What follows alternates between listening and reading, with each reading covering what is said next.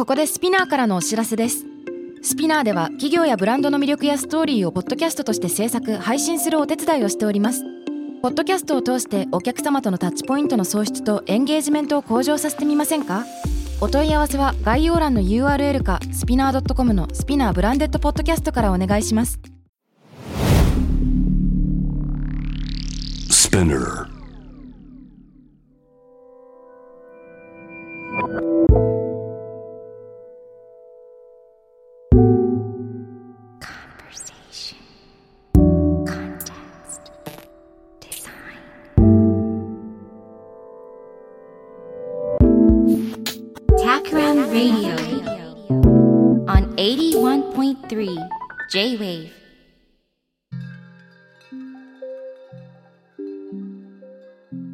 渡辺幸太郎がナビゲートしている J-Wave タクラム Radio 今回のゲストはラジオ DJ ナレーターの秀島文香さんですよろしくお願いしますお邪魔します。よろしくお願いします。ご無沙汰してます、渡辺さん。そうですね最後にお会いしたのってもう何年前か思い出せないんですけど。多分コロナ前かしらそうかも。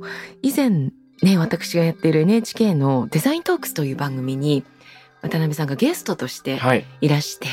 で、私はまあ、ナレーターなので、モニターで、そうですよね渡辺さんがかっこいいことを言ってるのを、ふむふむって聞きながら、なんかもう、渡辺さん、ずるいぞ、かっこつけて、つけてじゃないんですけど、実際にかっこいい、かつデザインと贈り物の回だったと思うんですけれどもね。ああ嬉しい覚えててくださってスタッフみんながね、いやー、かっこよかす、渡辺さん、みたいな話をされてて。ああそうだったんですねでしょ？って。うん確か。にあの放送を見たりウェブ上でうんあれネットでも見れますからねはいはい。見てあ秀島さんの声乗ってるそうなんですよ。だから一応共演はもう、なんでしょう、音、時を超えて面としてやってはいたんですけれども、嬉しいこのような形でね、お呼びいただいてありがとうごいざいます。やこちらこそですよ僕自身も僕もそうだし家族ぐるみではい。秀島さんの声のファンでして渡辺家。最高ですね。アンドアンド朝吹家もえっと、浅部さん、あ、そうなんですね。はい奥様の方も。そうなんですよいやー、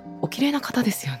そうですそうですか？いや、そんな、そこは照れずに、あーどう入りますも、みたいな。恐れ入りますいやいやいや。あとはねはい。美術展なんかに行って、うんオーディオガイドで秀島さんの声にはい。出会うこともあるそうなんでですね。声で出会うってすごく不思議ですねあのー予想もしないところで誰かの声が聞こえてくるっていう瞬間って、うん。すごく幸せなサプライズというか、あこんなところでそれがね起きているのがラジオだと思いますし思わぬところで J-WAVE がね流れていたりとかするとあピストンさんとか、うん。あクリストンコさんがなこの方をお迎えして楽しそうな話してるとかやっぱり街中でもね誰かの声が聞こえてくるっていうのはあーなんかよかったな嬉しいなってね。そうですようね、ん。ちょっとどこを歩いていてもその同じ音同じ声でちょっと心のホームグラウンドに戻ってきたようなそんな気持ちになりますよね。いい比喩ですね。心のホームグラウンド。素敵だわ。いやラジオって習慣性があるって言いますけど、うん。タクラムレディオもねいろいろな方が、まあ、いつもおなじみの顔は知らないけどメッセージを送ってくださる方。いますいます。ねいらっしゃゃるようで、で私たちもそれをその方は知らないけれども、うん。ああなんか素敵な感想だなってね思ってはそうそうそれを言いたかったんだってこう気持ちが惹かれたりとかその通りだって思ったりすることとか何かコミュニティみたいなものも作られていきますよね。ーいやこれ本当ありますね。うん。それが多分これまでのマスメディアの展開とうん今広がってきている、まあ、音声を軸にしたソーシャルメディアの違いがその辺にありそうというかもちろんあラジオにハガキを送るっていう中でのコミュニティはもともとあったと思うんですけどえそれがより双方向的に、ーそうね。ね、よりリアルタイムにうん。あの近くなってきているようなそんなイメージは僕も持っています。直接その横の人たち同士がパーンってつながれるっていうことが今仕組みがねいっぱいありますものね。この前うん、本屋さんでトークイベント、まあ、あの青山ブックセンターでねはい。あのトークイベントしてたんですええそしたら一番前の席でものすごい勢いでうなずいてくれてる数人がいるなと思ったら、あの普段は外国に住んでてポッドキャスト聞いてくださってる方がお仲間と来てくださっていて、初めてリアルでお目にかかるっていう。それはたまりませんね。すごくびっくり。みんなで記念撮影したりしました。いいですね。昔もオフ会っていう名のもとそういう動きってありましたけれども、うん今よりそれが何でしょうね。あの、心のバリアなしにというかハードルもなしに、ちょっとランチ食べに入ったお店、うんでお料理が来る間に連絡取り合ったりみたいな、ねすぐどこでもいつでもっていう感っていうのはより強まってはいますよね。そう思います。それ嬉しいですね。そうなんですよ。はあ。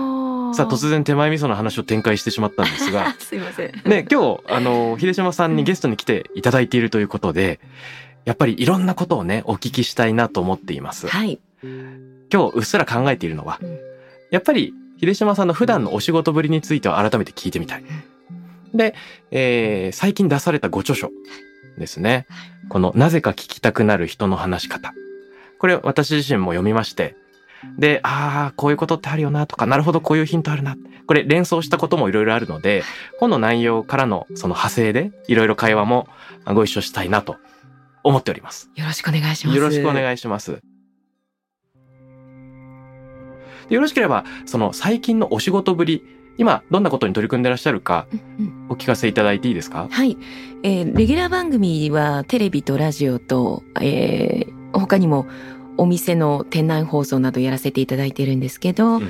ラジオですと日曜日の朝 FM 横浜でうん。湘南バイザースイーという番組を担当しております。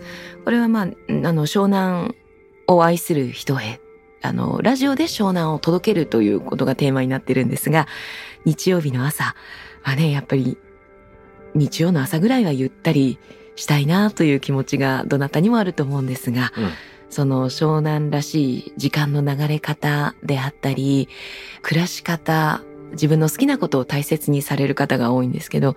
その暮らし方、ライフスタイルであったり、あの、まあ、海に行った時に誰もが感じるあの開放感であったり、まあ、ちょっと深呼吸しようよというあの緩やかな感じをラジオとともにこちらが一方的に届けるというよりも、うん湘南に今いてお散歩している皆さんでもいいですしこの間行ってきたばかりだよという方からのメッセージを募集してみたりとかまあ共に感じてみませんかということをやっている3時間ちょっとの番組ですね。うん。で、他にもですね、ラジオで言えば、ラジオ界の重鎮、あの、吉田照美さんと一緒に、はい。名司会者でいらっしゃいますね。吉田照美さんと一緒に JFN 系列、これは東京 FM 系列なんですけれども、うん全国数十局ネットしてえー流れているという番組なんですが、はい。番組名が Please Tell Me マニアックさんいらっしゃいという番組で、あの、ありとあらゆる業界のものすごく、まあ、狭いところを極めてらっしゃるという方をゲストにお迎えして、うん。まあ、例えばなんですけど、この間お迎えしたのは、ずっとこれまで壁ばかりを撮られている、撮り続けているという壁大好き写真家という方をお迎えして、あんな壁、こんな壁、世界中、日本中旅して、この素材が良かったんですとか、この窓との組み合わせが最高でしたとか、うんそういった壁専門の写真家さんをお迎えしてみたりとか、なるほど。あとは、なんでしょうね、こう、え、そんな食べ物の組み合わせってありますか？っていうような、うんちょっとこう、謎フードと呼ばれるような、名古屋で話題になったという甘いパスタ。あんこなどがこう一緒に添えられているっていう甘いパスタ謎フード謎食べ物というふうに言われてるらしいんですけど、うん。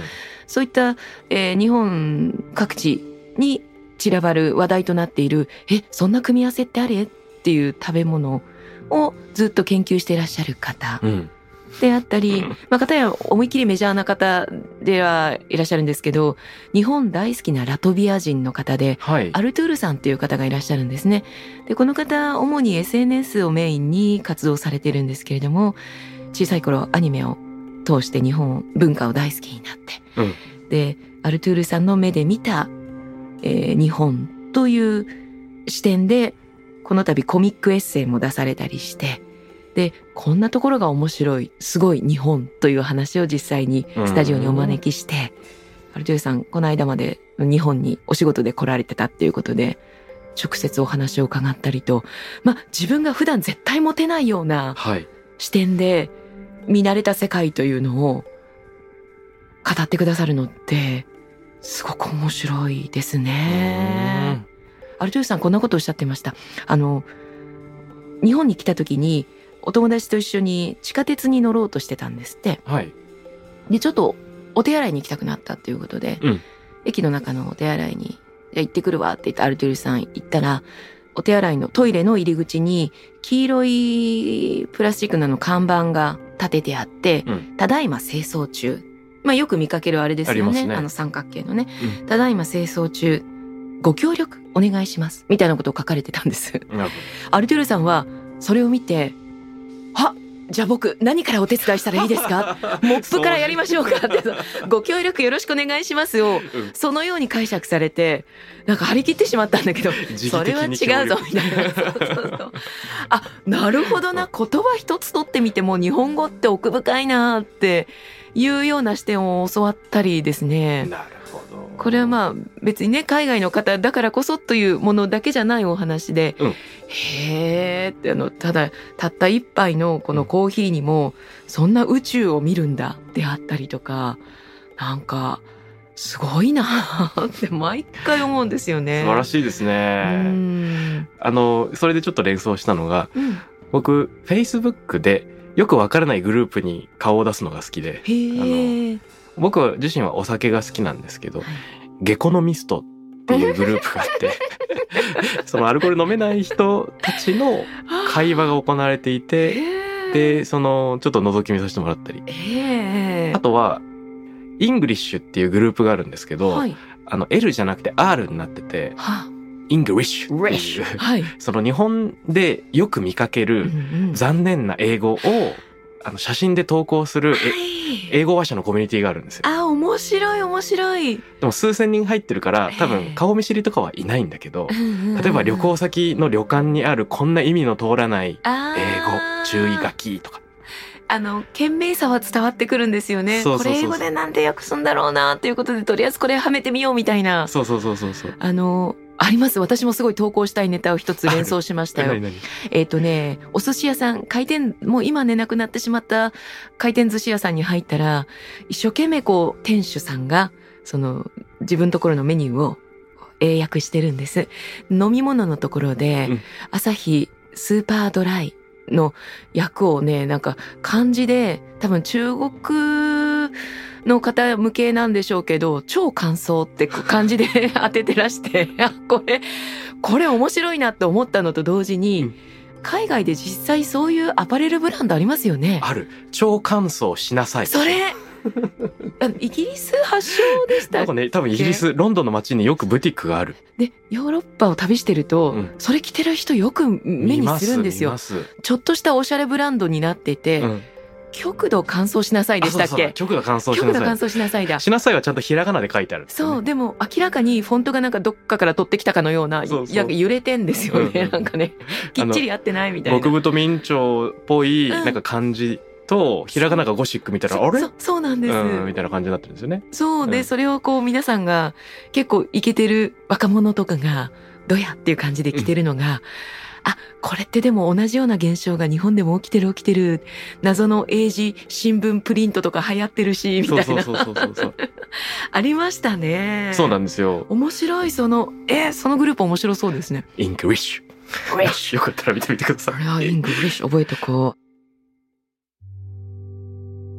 いろんなお仕事ぶり伺ってう。、うんその、やっぱり同じ場所、そのローカリティを共有している方々の、その、共時性って素敵だなと思うんですね。はい本の中にも書かれてたと思うんですけど、やっぱり日曜日の午前中だから朝だから、うんうんきっとまだお布団の中でまどろんでる人もいるかもしれないし。平日とは違う空気感でっていうことを書かれていたけど、やっぱり一つの地域で多分同じ天気を共有している。その時の流れ方を共有しているっていうリアリティは、多分そこ独特のね、空気があるだろうなと思いますね。ね。共時性共に時をっていうことですねう。ん。うん、そのリアルタイムで同じものに耳を傾ける良さというのは、うんこれは私がラジオの原点を振り返った時にあ自分は今部屋で一人で、うんもうど深夜で明日学校なんだでも眠れないななんか学校嫌だなってなんかこう思ってた時があったんです。でもこのラジオから聞こえてくる声っていうのは、起きてる誰かが今どこかにいるっていうのを感じられるっていううん一つのつながる誰かとつながるための装置だったんですようね。んもちろん当時はインターネットもないわけですし今だとそれがまあ枕元のスマホになるんでしょうけど私の場合は、まあ、80年代後半かな。えーそれがラジカセから聞こえてくるラジオ。でしかもその生の人の声っていうのは、やっぱりぬくもりというものがあってね、別にもう本読んでみてもよかったんでしょうけれども、うん、真っ暗闇ですし、うん。何かこうゴロゴロしながらでも聞いてももらえるものっていいなってその時も思いましたし、うん。自分自身それがすごく救いだったんですよね。共時性ああなるほどね。そういうふうに言うんですね。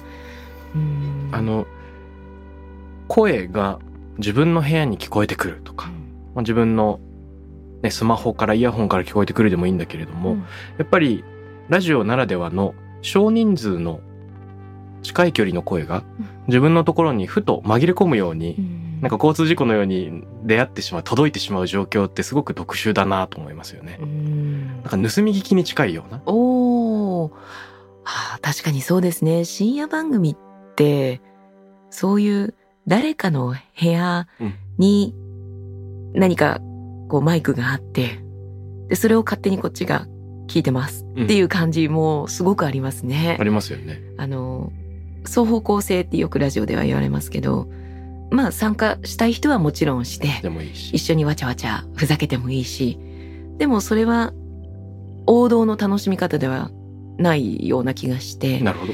その楽しんでる人たちを楽しいなって思いながら もうなんかまたくったらないことを言ってんな男子たちみたいな形でまあ同じなんでしょうね。部屋で隅っこで聞いてるみたいな、あの感覚で楽しもうと思えば楽しめるわけですし。あ、それすごく面白いな。う。ん。教室のメタファーいいですね。こっちの隅では声の大きい人たちが冗談を言い合っていて、うんうん。あっちの隅では絵が上手な人たちが同人の漫画を描き合っていて、はい。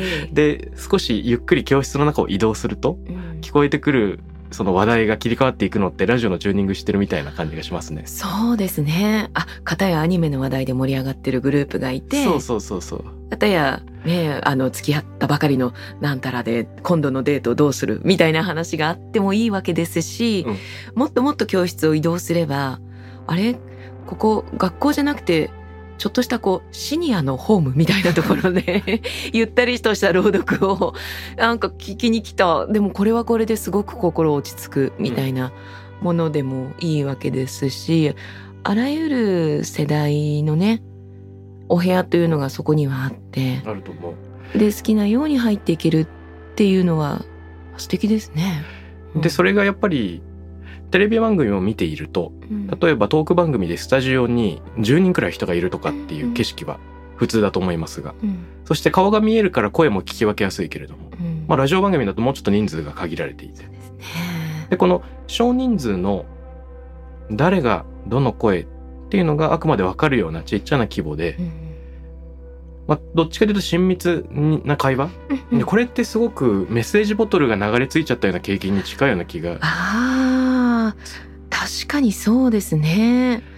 図らずもというかこう一応自分では聞きには行ってる。そのビーチには行ってるけれどもその言葉を決して選び取ってたわけではないけどなんか流れ着いてきたから拾ってみて、そうそうそう。おおーっていう。でそういうところに書かれてる言葉が実は今自分がすごく欲しかった何かだったりってね。おみくじもそうですよね。あ、おみくじのそうですね。おみくじなんかもあれ完全にねもう不特定多数のでなんか自分で一応引いた体にはなってますけど、うんまあ、どんな言葉でも引きようはあってね、34番とかなんかこう出てきて、34番こう見てみたりとか、自分でガサガサってしながらピックしてみたりとか。うんで、まあ、大凶なり、大吉なり書いてありますけど、何かしら書いてある言葉に、すごく刺さってしまったりとか、これ大切にしたいとか、ドキッとしてしまうことってありません？あります。あれなんでしょうね。これってもはや、あの、Google グラスとかを被ってる時の、うん。あの、 augmented reality AR うんうんうん。に近いような気がしてまして、はその見えている現実世界の上に、バーチャルなもののレイヤーが半分乗っかってるわけじゃないですか。だから現実想像みたいなものが重なり合う姿、おみくじに見てるのってまさにそれかもしれなくて、書いてある。る文字は変わらないけれども、うんそこに自分自身の今の悩みとか、今の人間関係を投影しちゃう。そうなんですよね。ねえ。なんでしょう、探し人、時期に現る、焦るなとか書いてあると、またそれがこう、ライフステージによってもそうですし。自分のうん体調であったりとか、その時の人間関係によって全く違うように響いてくるっていうのは、確かに、まあそこにはね、もう自分なりの解釈というのが発生してるわけですけど、うんあれ考えた人天才ですよあねー。そのね、余地が。そっかそう。待ち人って言った時にうん仕仕事の、仕事相手を探しているのかもしれないし、はい恋人なのかもしれないし、そうね妊活してる人は子供を待ってるのかもしれないし、っていうのを自分なりにそこに見出してしまうわけですよね。うん確かにそれはああ本当だ AR ですね。AR で思うんですけど、うんその情報が削ぎ落とされている時に知らず知らずのうちにものすごく想像とか妄想がはかどってるってことでもあると思うんですよね。そのメッセージボトルの手紙も文字しかないけど、その筆跡の裏から、つまりそこにあるのはタイプされた言葉というよりも、なんかもうちょっと香り立つものがある。ああそうですね。紙の種類や文字の書きぶりからその人の人柄がなんか伺い知れるように、うんそれが合ってるかどうかはあんまりどっちでもよくて。だから自分がうんいつの間にか考えちゃってる。そうですね。想起させるってそれアートってほもう全部そうだなって私は思ってて、今それで連想したのがあの小野洋子さんの「イエス」っていううんう。ん、天井に描かれたね。お部屋の中シに。そう。脚立が一個あって、うん。登ってったらそれがイエスだったって。後にジョン・レノンはその言葉がもしノーであったら僕は彼女と会うこともしなかっただろうみたいなことを語ってらしたっていうこともまあもう最高の逸話だなっていつも思い出すんですよね。うんうんうんイエスっていいなどんな時にも力をくれるなっていうのは。ですよね。そのグレープルーツで小野洋子が必ず命令形からいろんな詩を書きましたけど、そのイマジン想像しなさいっていうのがまさに一人一人の鑑賞者の想像を引き出すその言葉ですよね。一線の太陽が空に浮かんでいるのを想像しなさい。はうんあ、ああいいですね。雲が地上に滴り落ちる姿を想像しなさいっていうのは。はあで、言われてしまえばもはや想像してしまいますからね。言葉の力ってそういう意味では、うんうん人それぞれのね太陽も雲もありますけれども、言われたら強い強いですね。強い。声が届くという時に、普段声だけが聞こえてくるシチュエーションってそんなに多くないから日常生活の中で。ああ必ず視覚がセットになってるっていうことはうん。ああ私好きなのがはい。あの電車に乗った時に車内アナウンスでこの人はどんな人なんだろうってなんかやっぱ職業病でもあるんですけれどもね。もちろんあの、事前に録音されたデフォルトのものもあるじゃないですか。それもそれなんですけど、たまに車掌さんが生でリアルタイムで、ね。ね、この電車は何時何分発ので、到着予定時刻をお知らせしますって言って、その場でやってくれるっていうあの車内アナウンス聞くのすごく好きで、何歳ぐらいの方なのかな？とか、キャリアどのぐらいの方かしら？とか、なんか私服とか？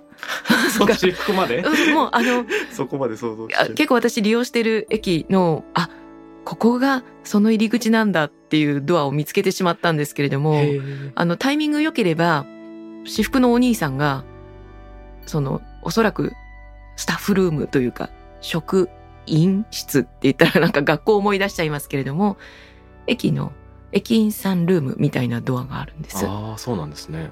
で、そこにいかにもこう今時のというか、うん。シュッとしたなんでしょうちょっとツーブロックみたいな。でくるぶし見せた短めのズボンの。でスニーカーもなんかハイテクスニーカー最新みたいな感じのシュッとしたお兄さんがパッと入っていくのを見て、うん。あなんかこれからこの駅員さんとしてのこうちょっと例えはあれですけどスーパーマンが電話ボックスに入っていくかのようなああ、それ面白い。ねえだからあいろんな顔が皆さんね制服のその脱いだ時とか着た時とかいろいろなお顔があるんだなって思うとわかる。一人のその仕事をしていますっていうその社内アナウンスのお声の奥をいろいろね 想像しちゃうのが楽しいんですよね。想像します。うん、あのー今、ふと思い出した話がちょっと二つあって、京都でよく行く江戸前寿司のお店があっへえもちろん板前さんなんで、え。その白い割烹着や、はい。ね、帽子をかぶってるわけですけど、うんうん。一回一緒に舞台行こうって話になって、うん。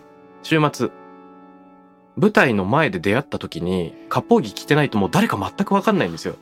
で、はあ。あの、普通の日常的なカジュアルだからキャップかぶって短パン履いてたりして、えー普段のピシッとしたその板前さんのイメージと、なんか180度違う。キャップに短パンか。そうそうふ振れ幅すごいですね。そこはね真逆きましたね。そう。ね、で、言ってみれば、確かに日々割烹着着て街歩いてるわけはないんだけど、そうそうなんですよね。でも、いやみたいな感じで言われた時に、俺うんこういうお兄ちゃんの友達いたっけみたいなのでうんうんうん、反応できなかった。わーってなりますね。はい。面白い。それも結構2分くらい誰か分かんなかった。一緒に行こう相当じゃないですか。相当です。あでも今マスクとかもあるからかなって思いますけどね。うんびっくりします。そう面白い。結構それ愉快な話ですね。うんギョッとします。自分の記憶力のなさにギョッとしますけいど。やーでも何か一つ制服って記号ですから、うんそれを脱いだ時にその人の本来っていうのを触れられるってすごく楽しいですし、ね。逆にそのね制服を身にまとった時にどんな気持ちにその人はスイッチが入るのかっていうのも私たち制服ない業界じゃないですか。気になるな気になりますよね。板前さんがどういう気持ちで下駄履いてんのかとかすごい気になる。やっぱこれ履くと5センチ高くなるなみたいな感じで。そうですよね。普段のキッチンに立たれてる時はおそらく、まあ、裸足とかスリッパでしょうから、ねなんかこう包丁の当たる こう高さとかも違うなみたい変わりそうですよねにあんのかなと思ったりして。うね。そう、面白い。あともう一つは何ですか？あ、もう一つは、うんうん。やっぱり2020年にオリンピックが行われて海外からのお客さんがたくさん来るだろうと思われてたタイミングだと思うんですけど、はい。あの、のぞみの新幹線乗ってる時のアナウンスで、うん車掌さんが英語も含めて自分で言うようになったはい。タイミングがありましたよね。ありました。で今も続いてると思うんですけど、うんうんうんあの、人によっては流暢、人によってはたどたどしいながらも、うんうん一人一人が自分なりに、あの、英語のリズムを、えー自分の中に取り入れてアナウンスしようとしてくれてるっていうのに、なんか日本人の僕がなぜかめちゃくちゃおもてなしを感じてしまうというか、あ、頑張ってる！みたいな。うわもうあれはね 最高です。私もこの動きこのまま行こうってこうみんなでこれだって、どこかこう発音が良くなければ喋っては公の場では喋ってはいけないみたいななんでしょうあの謎のメンタルブロックみたいなのが私たちの中であったような気がするんですよ。でも私も実際にこのオリンピック・パラリンピックの現場でお仕事をしたんですがそれぞれ世界各国からスタッフが皆さん集結をして、うんみんながそれぞれの英語を喋っているんですね。で、インドの人はインドの英語を喋ってますし、イタリアの人はイタリアの英語を喋ってる。うんで、もちろん英語って言ったら、何かね、こう、英国のものが正しいみたいな、かっこいいみたいなイメージであったり、憧れがあったり、私自身したんですけど、でも、やっぱりかっこいいなって思ったんですよね。そのインドの人の喋るインドの英語。うんうんイタリアなまりのすごくこう巻いてる 英語であったりとか、それぞれ皆さんこう、堂々と自分たちのアクセントでうん、英語というツールを使いこなしているっていうその姿に、すごく胸が熱くなってわ、かる。で、だったら日本語の英語があってもいいじゃないって、うんうんそこに行けばそこの何かがあってもいいじゃない。もうもはや英語って世界共通語となっているわけですから、うんその一箇所だけの、まあ言ったらローカルな ものをこう市場としてしまうっていうのは、かえって自分自身を苦しくしてしまってるだけのものなんじゃないかなって思うんですよね。いやねーあのタクラムにはロンドンニューヨーク上海など海外オフィスがあり、はい。コロナ前結構頻繁にロンドン行ってたのですが、うん。うんええ。ロンドンのメンバーとあとロンドンで働いている日本の電機メーカーの日本出身のデザイナーの人とあの何人かで夜ご飯を食べたことがあったんです。でそのテーブルで交わされる言葉は英語。でその日本のメーカーのデザイナーの人は英語が得意じゃないんですね。でただその夜一番喋ったのがその人だったんです。であの文法の概念みたいなのは一切存在せずにもうマシンガンのように単語がうんブワーってこう連発される。へーでそこにはあの時制も家庭法も活用もないんですね。いらんいらんみたいな。ババババババもう言いたい言葉は、えー、俺たちデザイナーの間で俺は今こういうことに興味があるんだみたいなのをドワーッと出すんですよ。へえ最高ですね。最高で、その人はテーブルの中で最もその英語の運用レベルは低いが人間の魅力とか語りたい情熱というので圧倒的なオーラを放っていてうん。もう魅力にあふれてる彼の心にあるのはこのテーマを語り合いたいっていう情熱でえあの文法的正しさなんかは少しも浮かばなかったと思うんですよね。うん、その状況って超かっこいいなと。いや本当そうですよね、うん。それが結局勝つ勝つって言ってか勝ち負けじゃないにしても、うん。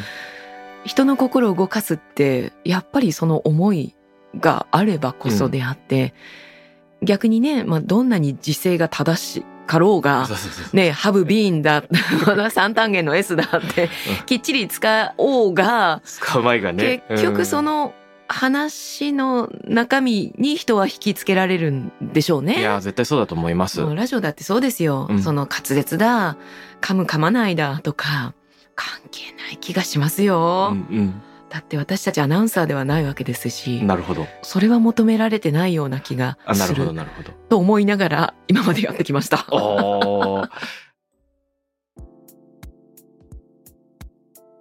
秀島さんのこれまでというところに関連して、はい。この度刊行されたなぜか聞きたくなる人の話し方。うんこれすごく興味深く拝読しまして。ありがとうございます。はい。なんか読んでいてうん、その秀島さん、ご自身の声で朗読してもらっているような感覚を得て、はい。あ、優しい語り口。だから文字から声が聞こえてきました。ああ、嬉しいです。うんまさにね、あの、書きながら、あの、声に出しながらあ、そうだったんですか。書き、で、また書きながらそれを読み、うん。読みながら書き、喋りながら書きって、もう、句読点のところで、エンターみたいな、あ 今ごめんなさい。息を余っちゃいましたけれども。だからこう、本当喋りながらカチャカチャカチャカチャしながら、エンターっていうね。でもね、あの、いい仕事してくれまして、あ、よかった。これが原稿用紙だったら絶対もうできなかったなっていうふうに。グルーブがありますからね。グルーブありますね。はい、打ってる時のそのリズムとか。うん。あとスタバに行くとそのエンターキーうるさい人いますよね。それね、私、だから、なるべくそういうところではパソコンは開かないようにして、ご迷惑になるので、だから、あの、新幹線でも何ですか、ビジネス車両みたいなのがこの度、あね、生まれリモート通話していいよみたいそう。な。だからパソコンもガッチャガチャやって、どうぞどうぞみたいな、うん最高だなと思いましたね。ああ、気にせずエンターキー押せる。うん。割とでも海外はみんなガッチャガチャガッチャガチャやってるようですけどね。なんか今思った。うんあの、車に乗って性格変わる人がいるように、あの、エンターキーの前で性格変わる人がいる。いや、いいボタンだと思いますよ。もう響きがまず、エンターってポジティブじゃない？確かに。エンターザドラゴンみたいな。ねえ。本当に、こう、入りますっていう感じが、ね気持ちも入ります。新しい世界にこう踏み入っていく感じしますね。うんしかもあのうん形もいいですしね。ああ、ちょっとなぜか大きさ90度になってて。そう。昔からあの形ですかね。あれ何なんでしょうね。広いんですね、多分。二つ、三つのキーが重な、あの、接続しちゃってるってこと。ねえ。あれはね、新大陸って感じがしますね。うんでね、5本で、例えば、もっと聞いていたいと思われる話し方、なぜか惹かれるあの人の小さな習慣などと、まあ、各章、あの、秀島さんご自身のお仕事を振り返りながら、例えば、駆け出しの頃とか、もしくは他の方と、あの、お話をした経験のエピソードなんかも触れながら書いて、えーらっしゃいますけれども、なんか僕が最初に得た印象は、やっぱり会話のその双方向性というか、うんうん自分と相手が、お互いに一つの場を作り上げてるうんその共有の公園を二人で作っていくっていうような会話ってそういう作業なんだなっていうのを改めて感じました。いやそうですね。いろんなお悩みを相談されるんですよ、うん。会話に関して、うん。雑談がうまくできないとか。踏む。で初対面どうしていいかわからないとか。二言目がもう一言目ももうようやく絞り出したけど、うん。二言目が続かないとか、うん。あのーそういう友人の悩みを聞いてると結構全部全部自分で背負っちゃってるなっていうふうに思うんですよね。なるほど。自分がもうさんまさんみたいに回さなきゃみたいななんかこプレッシャーが大きい。うそうなんですよねここを盛り上げるのはもう私の責任みたいな責任感強い人は特にそう思ってしまうんですけどうんでもそもそも会話って自分一人頑張ってもできないものですしうんどんどん相手に託してしまうところから楽になるんじゃないのかなっていう思いもあって。もちろん相手にとってしてみてもずっと喋られっぱなしってやっぱしんどいというか、うん。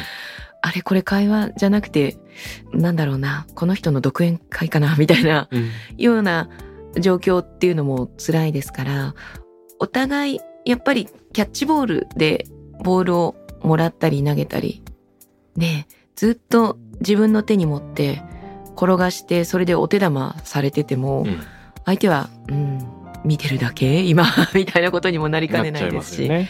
そうなんですよね、なのでね相手にちょっと委ねてみてはというようなことを割と大きなテーマとしても、うんあの自分一人で頑張んないでねっていうメッセージは書いたつもりですね。うんなるほど。うんまさに前半でも間を恐れない勇気について書かれていたと思うんですね。はい、で、うっかりリモート会議でも間があるなと思った時に、それを無意識的に埋めなきゃと発言したら、相手と発言のタイミングが重なってしまうみたいな、よく僕自身もあるなと思っていて。えーあるあるですね、これはうーん海外の方とリモートをしていてもやっぱり「お見合い」みたいなことはあの そしてぶつかるみたいなことは 起きますか、えっとね、ある時もある。うんけど、英語の方がターンテイキングが明確ですね。あああなたの番よがはっきりしてるってことですか？そう。自分がガツッと喋って、うんこっからここまでが私の考えだが、オタクはどうだね？バシーっていう。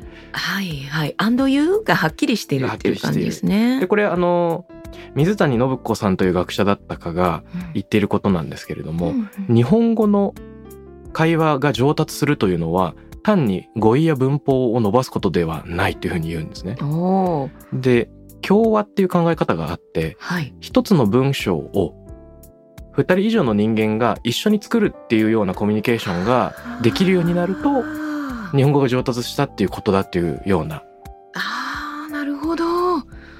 それこそ今なんか落語の長屋のシーンとか思い出しちゃいましたね。まさにまさにそういうやつ、そういうやつ。うん、なんか、ハッツさん、クマさん出てきて、ご隠居さん出てきて、なんか、わわわやってるっていう。で、ね、クマさんが話してたと思ったら、実はもうそれハッハッツさんに切り替わってて、気づいたらご隠居さんが、いやいやいや、そういうことじゃねえんだよ、みたいなね。そうそう。例えばなんですけど、うん。ああ、この隣から漂ってくる蒲焼きの匂い、本当に美味しそうだよねっていうので、その、蒲焼きの匂いで A さんが止めて、うん B さんが本当に美味しそうだよねっていう時、うんうんうん一個の文を二人で作ってるという状況だですよね。ですね。これは共同作業だ。共同作業。うんで、こ、のチューブラリンであえて止めたり、うん、相手のチューブラリンに入っていくっていうのが、どうも他の言語だと頻度が少ない、ちょっと日本語っぽい所作らしいんですよね。面白い。それは、まあ、わかんない。言語学的に見てっていうことなのかな。うんなんでそういうシームレスなことができるんでしょうね。主語がいつもなくてもいいからってことかな。あるかもしれない。うん。あとは、あの、最後まで文意が決まらないっていうのがあるじゃないですか。ですね否。定は最後につくから、なんとかじゃないとか。うんうんうんうんだか、ら、あの、文が終わらない状況を、その、呼び水にして、他の人に入ってもらうっていうのを無意識的にやってるのかもしれないですね。ああ。わかんないけど。。ね、わかんないけどっていうのはこれ便利な言葉ですよね。知らんけどっていうのも、これは、これも一つでも、あの、そういうね、白でも黒でもないけれども、どうかねって、こう相手に渡すかのようなっていう感じはありますよね。面白い。ちょっと相手に託してみるっていうか、ふんわり、どんなもんでしょうね、みたいな言葉。うん。あ確かにそうですね。だから共有の公園を作るみたいなのはもしかしたらそういう一つの会話の中でさえ起こってることなのかもしれないですね。そうですね。面白い面白い。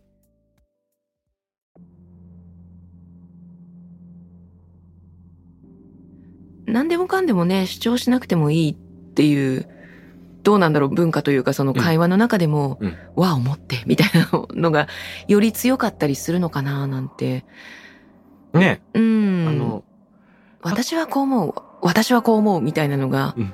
じゃんじゃが出てくるじゃないですか。そして必ずあなたはって振られたりしますけど決してそれが起きないままじゃあねっていうことってありますもんうんね、日本はね。うん。あの他にも秀島さんの本の中で印象に残った表現が、声を着替えるって書かれてるじゃないですか。はい。多分、まあこれから重要なプレゼンテーションをするっていう時と、週末とも仲の良い友達と会話する時とで、全く当然テンションはおのずと変わってくるんだけど、でもそれにちょっと意識的になってみるっていうようなことって、僕自身全然できてなかったなと、あそうですか、はい、思いました。渡辺さんそういうのすごく自分自身をデザインするみたいな形でお得意かと思ってたんいや、ですけどなんかもちろんプレゼンの時の自分っていうキャラクターはあるかもしれないんだけど、うんうんうん声に着目してなかった。ああうん。声ってやっぱり説得力を持つものだと思うんですよね。うんうんそれは同じこと言うにしても全く相手に違うように届いてくるというか、うんなるほど。一つね、おはようございますっていうにしてみても、相手が違えば、そのおはようございますも、多分私たち自然に着替えてるような気がするんですよ。声は。うん。ね、あの、仲のいい同僚うんであれば、もうおはようございますっていう形で、ね、同じございますではありますけど、ちょっと砕けたます。うん上司にはおはようございます。こう置きに行く感じであったり。あ、ですよね。社長と出くわした朝なんかはね、おはようございますってなんかなりますよね。ちっちゃな「つ」が入ってみたりとか、言い切りみたいな。あの、自然にやっているようなことを意識的にこういった声でいこうって、一つ何か自分の中で戦略って言ったら大きすぎるお話ですけれども、うん今日は年配の方が多い視聴者さんの公開収録とか、現場であれば、こういう路線で行こうっていうことで、ハキハキと語尾ははっきり、ゆっくりという声もありますし、うん。信頼感みたいなものを感じていただくためにはちょっと低めで出してみようとか、うん。かたや小学生の前で講演する機会があったら、ねえ、そんな何かこう、年長者みたいなモードで接すると、ああ、なんか知らないおばさんが来たみたいな感じになってしまうのって、うんそこはそこでフレンドリーに砕けた形で、でもそれがこう、ぐいぐいと近すぎないようにも気をつけますね。子供は子供で警戒心というものもやっぱりうん。知らない大人には持っているのいでや、、絶対そうですよね。うん、そしてね、見抜見抜かれちゃうんですよね。うんうん。どういうこと？あの、子供ってやっぱりこう、こっちがこっちでうん、何かこう、よし今日はいい話してやろうみたいなスタンスでいくと、お説教されてるような気持ちに、なんかおせお説教しに来たような人が来たみたいな感じでちょっと身構えるみたいなことなんですけど、片方が決まってると、もう片方もちょっと緊張感出てきちゃって。映りますよね,、ね。いろんなゲストをお迎えしてると、そういうのありません？自分がなんか今日ちょっと。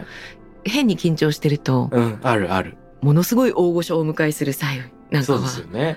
で、向こうが向こうで、勤めて、こう、優しく接してくれると、ああ、ダメだった。なんか私、何、何こんななんか、ガチガチしてたんだろう、と、思い知らされたりすると、わかる。相手の器の大きさに、なんか自分がちょっと嫌になったりとか、いやー、ほんとそうですよね。情けないわーって思ったりね。僕もあります。以前、うん、このラジオ番組でもちょっとだけ抜粋を放送したんですが、現代美術家の杉本博さん、大御所の、あの、一緒にトークイベントご一緒した時、まあ、その抜粋番組で流す。あの、オープニングで結構僕緊張してたんです。ええ。で、普段からそのお食事に誘ってもらったりとか仲良くしてる時は、うんあの、あえて失礼な発言をしたりして、わっはっはとか言ってやってるんだけどええ、お客様がいると普段のノリは出せないじゃないですか。そこなんですよね。で、これどうしようみたいな感じで、いや、実は僕は杉本博さんのファンで、みたいなことを言ってたら、で結構ガチガチだった。え、え、え、男女で。うんそしたら杉本さんが、えー、そんなことないだろうとか言って言ってくれて、なんかすごくお客さんも僕もそこでやっとほぐれる。であ、あの大人の力にマッサージされてリラックスしてしまったみたいな瞬間がありました。あの、相手を緊張させない器の大きさってあれ何なんだろうなって思いますね。ね。それはきっと、まあもちろん大御所と言われる方は、自動的にまあ周りがみんなこう、ピキーンカキーンってなるから、からね。あーって思うものもあるんでしょうけど、うんそこをね、こう、まあ苦しゅうないって、やろうと思えばできますけど、あえて自分から崩しにいける、あ、そう。その優しさであったりとか、ね。なんだろうなって思いますね。やっぱり声を着替えるに関連して、人は自分の声の聞こえ方について、なかなか意識しづらいとか、まあ難しいっていうのはあるんだろうなと。自分の声の聞こえ方を知らないというか。で僕自身もよくあるんです。まあちょっと大学生の頃に遡ると、フランス語の授業の時にうん、フランス語の先生に抑揚が足りないって怒られたんですへね。ー。で、もっとドラマチックに高い音と低い音っていうのは強調しなさいって言われたんですよ。で、その時に、あの、え？でも、そんな喋り方僕の人と合わないんだけど、みたいな感じで。でそういう風に言うと、こうなっちゃいますよ、みたいなのであえて演技調にドラマチックに喋って、ほら、これ変でしょ？って言ったら、うん。それがフランス語ですって言われて。わーおって、わわーっていう。いや、そうなんですよね。自分と合わないかもって勝手に判断してるのって、自分一人だけのちっぽけな何かであって、そうなんですよね。客観的に聞いてみたらとか、人からしてみたら、うんほら、それ最高、いい笑顔って、あ、ね。いやいや、ちょっと照れますよ、そんな、みたいな。こっちはこっちで、自分自身慣れてないわけですけど、うん人にしてみればね、あなたが慣れてる慣れてないとか関係なくて、それが最高なんだからって言ってもらえると本当に嬉しいですし、うん自分自身がね、なかなかモニターする機会って、自分に対してって、そうなんですよね。ちょっ。と胆力が必要っていうか、恥ずかしいじゃないですか、そもそも。うんね。写真だって見るの嫌ですよ。なんかもう変な顔して写ってないかなとかうん、目つぶってないかなとか、声も、今はもう慣れましたけど、新人時代、生放送3時間、まだ当時カセットテープだったんですよ。なるほど。メディアが、このラジコとかももちろんなくて、で、登録と言われている放送の録音したものをですね、えー、3時間だったから120分の60分テープ2本だったのかな。うん。それを持たせてもらって、来週までこれ聞いてきて、で自分ができなかったところをちゃんと改善してきてって言われて、でも噛んだところとか、うんわたわたなったところとか全部聞き直さなきゃいけないあの辛さ。あ しかもすごいふわふわしてて、もう自分が自分じゃないみたいな声で、もう上ずった自分を直視しなきゃいけない。でもまあ幸いそれを仕事に選んだのでー、、踏む。声は、その、こういう時にこういう声を出せばいいんだっていうのは、なんとなくこうイメージしてるものと出してる声と近づけられるようにはなってきています。ああ、面白い。うん。それまさにアスリートと同じですね。ああの、こっからここまで体を動かそうっていう事前のイメージと、うんその結果がぴったり合うのが多分アスリートだと思うんですけど、あ、そうですね。ね、こういう風に腕を、肩を使ったらうん、ちょうどここまでボールが届くんだっていうその投げ方が、自分のイメージする 0. 数秒後のうん姿とはい、自分の本当の動き、そしてボールの結果が全部一致してくるっていうのがアスリートの凄みだとするならば、声の世界でもそれが可能かもしれなくて。そうですね。で、人は自分の声が相手にどう聞こえるのかっていうのについてほとんど分かってない。人はっていうとちょっとなんか主語がでかいんだけど、分かってない人も結構いるはずまあ僕は分かってない、例えば。そうですか。じゃあ、渡辺さんも聞いた方が、でも聞かれてますよね、ご自身のね、もちろん聞きますけどうんでも、これってある程度、アスリートレベルまでいかなくても、うん私もテニスが好きでたまにやったりするんですけど、やっぱり、ね、こう、アマチュアとしても、やればやるほど、練習すればするほど、うんなんとなく、あ、この角度でラケットの面をボールに当てれば、うんオーバーしないんだとかスレスレいけるんだとか何か体でもわかるようになってきますようねん、。そうだと思います。うん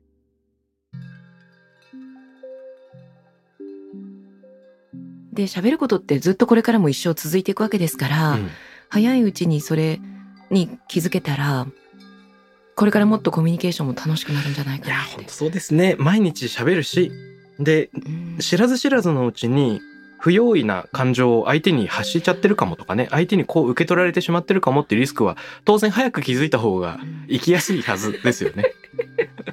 本当そうなんですよね。私、人と話してる時、真剣に聞けば聞くほどうん、すごい怖い顔をしてるっていうことが分かってしまったんですよ。かつてテレビ番組の司会をしてたっていう時がありまして、NHK のね、番組を紹介する番組っていうのをやってた時があったんです。BS コンシェルジュっていう番組をやってたんですけど、うんゲストの方をお招きして、番組の見どころは何ですかって。で、こっちは本当に真面目に、ふんふん、ははほほって聞いてるんですけど、怖いんですよ、その時の自分の顔って。で、やっぱりそういう表情って、何かこうテレビカメラとかもちろん自分のスマホもねあるわけであって誰でもモニターしようと思えばできるんですけどそういうところまでまず至らないじゃないですかよっぽどのことがないと。はい。なので初めてそこで生まれて30何年目ぐらいなんですけどわ私人の顔ものすごく怖い顔で聞いてたわ怖怖となり努めてこれからは柔らかい表情で人の話を聞かないとこれは完全に威圧しているやつだと思ってね。びっくりしちゃったんですよね。それは震え上がりますね、その気づきの瞬間いやは。本当にそう。うん。眉間にシワが寄っているみたいな。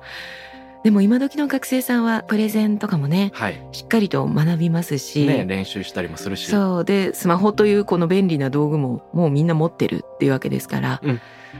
学校の何かね発表の前とかに練習したりっていうのも身近にできるわけですもんね。できますしね、やっぱりね、あの、リモートワークや、まあ、学業もオンラインが増えてきた中で、自分がどう見えてるか、見えてるかもしれないかの感度は多分格段に上がっている。そうですね。で、声をうん、改めて聞き返すっていうのは少ないかもしれないんで。確かにそうですね。で、大体、あ、自分の声違和感あるから聞きたくないっていう人の方が多いかもしれないんですけど、まあ、そこでちょっと恥ずかしさをこらえながら改めて聞いてみる機会があると、なんか新しい可能性開けそうですね。乗り越えた、うん。そのね恥ずかしいを乗り越えた先には、うん。きっといいい世界が広がってんじゃないかな。そんな気がする。うん。すっごくなんかドリーミーな話になっちゃいましたけれども。本当でもそうエンですよ。ター、エンター、新しい世界。そうそうエンターね。本当そうですね。やっぱね鏡をねお化粧も実際自分の姿を見ながらしないとはいはいはいもうあっちゃこっちゃなんかね、うんうんうんななってしまうのでまずう自分を直視してはい。直視するところから。ところから始めて、であこうしたいなっていうところが見つかればもうあとはもうこっちのもんっていうことではい気づかないと気づけないと始まりませんしねそうですね。はいタクラムレディオに関するメッセージや感想は、ツイッターから、ハッシュタグ、タクラム813をつけてつぶやいてください。t-a-k-r-a-m813 です。また、僕、渡辺幸太郎への質問や相談などは、ツイッターのダイレクトメッセージからも受け付けています。番組オフィシャルアカウント、アットマーク、タクラム813をフォローして送ってください。